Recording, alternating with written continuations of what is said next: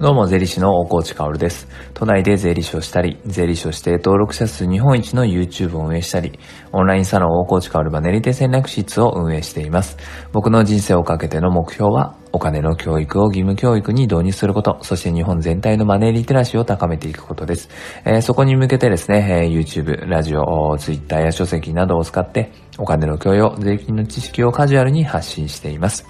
さて、皆さんいかがお過ごしでしょうか？あ僕はですね、今、毅然とした態度で、えこう、ラジオに向かっているんですが、まあ、非常に眠いんですね。えー、昨日、サロンメンバーのみんなと飲んでおりまして、まあ、結構夜遅くまで飲んで、サロンメンバーのみんなとね、こう、別れ際にね、明日朝起きれますか？ラジオ撮れますか？なんて言われながらね、帰ってきて、えー、そして起きて撮っているわけですが、あの、本当に楽しい時間でしたね。やっぱり共通言語がある人たち、えー、理念を共有している人たちっていうのは、本当に話が早くて、えー、話も弾んで、本当に居心地のいい空間でした。もう本当にね、えー、こういう場を増やしていきたいなと思います。やっぱり一人一人顔を合わせてね、え向き合うっていうのは本当に重要だなと思いましたね。オンラインサロンというのはオフラインで加速させるっていうのは改めて、えー、実感した感じでした。で、えー、今日はまあいろいろ話したいこといっぱいあるんですけど、やっぱ今日はね、ちょっと みんなのためになるような話はね、えー、ちょっと頭が回らないかもしれないので、昨日、サロンメンバーの方から聞いた話で、うーん、すごく感動したというかね、えー、自分のやってきたことは間違ってないし、これからも頑張っていこうかなと思うことがあったので、それをお話ししたいと思います。えー、サロンメンバーの中にですね、えー、高等学院の校長先生をやっている方がいて、えー、まあその高等学院はね、できたばっかなんですよ。今4年目ぐらいなのかな。で、その高等学院の授業を僕はね、一度したことがあるんですね。えー、それは2019年の2月1日だったかな。その時はまだ3年生がいなくて、つまり2年目だったんですね。できたばっかりで、1、2年生しかいなくて。で、そこはクリエイティブなことを教える、が高等学院なので、その実際の、なんだろうな、普通の高校とは違って、やっぱりもうすでに、えー、クリエイティブで稼いでる子供たちとかがいるわけですよ。それでね、え、校長先生から直々に、指名を受けてですね、授業に行ったわけですね。で、その時はフリーランスでも僕の著書が出て3ヶ月ぐらい経った後だったので、じゃあぜひその本も持ってきますし、漫画家のアンジュ先生も一緒にということで、まあ税金とかお金とか、あとは実際に稼いでる漫画家のアンジュ先生の見地から漫画の話とかをね、クリエイティブな話とかをいっぱいさせてもらったんですね。その時いただいたギャラっていうのは全部本を買って、えー、全校生徒にフリーランス税本プレゼントしたなぁなんていうことを思い出しながら校長先生とね、昨日話してたんですよ。で、やっぱりそれでね、校長先生が言っていたのは、そのもう本当になんか感動しちゃって僕、自分がやってきたことって、えー、間違ってなかったなぁと思うんです。まあそもそもなんで全校生徒に僕本プレゼントしたんだろうとかね、全然覚えてなくて、今でこそね、そういうことができるような自分の環境とかになったけど、その時って多分、やらもらったら嬉しいってなって、なんか、やっぱり寄付をするようなね、精神状態じゃなかったと思うんだけど、でもそういうことができていて、本当にやってよかったなと思うし、何よりやっぱり思ったのがね、えー、やっぱり生徒たちは本をちゃんと読んでくれたし、ちゃんと授業も聞いてくれたんですよね。そして漫画だからね、税金の漫画だから、やっぱり、えー、最後まで漫画の部分を読み切ってくれている生徒が多いです、みたいなことを校長先生はおっしゃっていました。それで、なんとね、その全校生徒の中から、その時はまだ1年生と2年生しかいなくて、総勢で40名ちょっとだったのかな。今はもうだいぶ大きくなってきたんですけど、その時はそれぐらいの人数で、でもその中から開業届を出した子たちが、7、8人ぐらいいたそうなんですね。それを聞いて、やっぱりすっごく嬉しくなっちゃって、やっぱり高校生だろうが、中学生だろうが、何かクリエイティブでも何でもいいんだけど、仕事をしてね、稼いだっていう時は、当然税金を払わなくちゃいけなくて、そういう話をしっかりとして、えー、本も渡してきて、で、実際に開業届を出してくれた生徒たちがいた。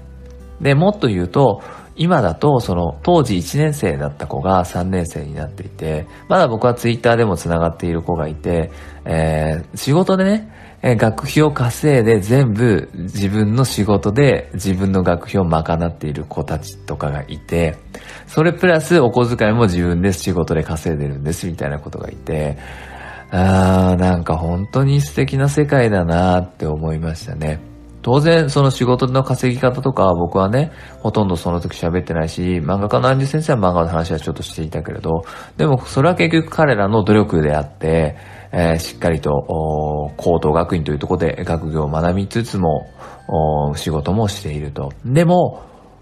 誰も教えてくれない税金とかお金の話をしっかりと学んで、えー、脱税をせずにしっかりと税金も納めているんですよね。いやー、感動しましたね。まあ、もうなんて言うんだろう、もう、なんだろうな、こう、今僕は言葉にならないところで、その僕がどれだけ感動したかっていうのを汲み取ってほしいなって勝手なことを思うんですけど、あとはもっとね、あ、これいい話だなって思ったのが、子供たちはやっぱりその税金ね、の本、僕が魂を込めて書いた税金の本を一通り読んでるからもう税金のリテラシーとしては日本でもトップクラスなんですよね。やっぱり学ばないから人間、日本人っていうのはね。だから親よりもある種もリテラシーが高いんですよ。だからね、えー、こう家に帰ってその僕の授業を受けてくれた高校生たちが親に向かってなんでお父さんとお母さんはふるさと納税しないの？とか言ってお父さんとお母さんがタジタジになっちゃうみたいなね、えー、こともあるみたいなんですね。えー、それを聞いて、ああ、これも素敵な世界だなと思いました。そこでね、やっぱり親子は、ね、なんとかお金の話をしたり、えー、悔しかったら親がふるさと納税について学んで子供と対等に話し合えるようになるべきだと僕は思うし、そういう世界を作っていきたいなと思います。それで、あともう一つね、言われて思い出して、ああ、僕って結構頑張ったなとか、かっこいいなと思ったし、これからも絶対やりたいなと思ったのが、その時僕ってまだ YouTube 始めてなかったんですよ。2019年2月。でも、2月の末ぐらいから生配信ちょろっとやって、4月の1日から毎日投稿開始したんですが、えー、そこで宣言してたんだよね。僕はこれからあ YouTube をやって、YouTube で税金とかお金の話をしていくから、見てねって。で、1年間で10万人登録を目指すよって。絶対頑張って達成してみせるよって、その時宣言してたんですよね。言われて、校長先生に言われて思い出したんだけど、でもそれをね、やって、本当に達成した時に、えー、その高等学院はね、結構湧いたそうなんです。あの時の先生が本当にやってるすごいって言って。で、それはね、なんか本当に達成できてよかったなって思います。その子供たちって純粋だから大人がこれやるよって言ってもしできなかったらなんだ言ったことでやってないじゃないかって思っちゃうじゃないですか。それをトラウマにしてしまう人もいるかもしれない。そういう子が生まれなかったのは本当に良かったなと思うし、やっぱり憧れられる背中を持っている大人っていうのが少ない世の中で、えー、まあ憧れられたかはわかんないけれども、やるって言ってなかなか難しいことをガツンとできて、わあ、すごいですねって思ってくれた子供たちがいて、少しでもそう思って、なんか大人を憧れてくれたら、私も早く大人になりたいなって思ってくれたら、あこんなに嬉しいことはないなと思ったあ話です。だから今日はもう全然取り留めのない結論の話あ、ね、結論がない話なんだけれども、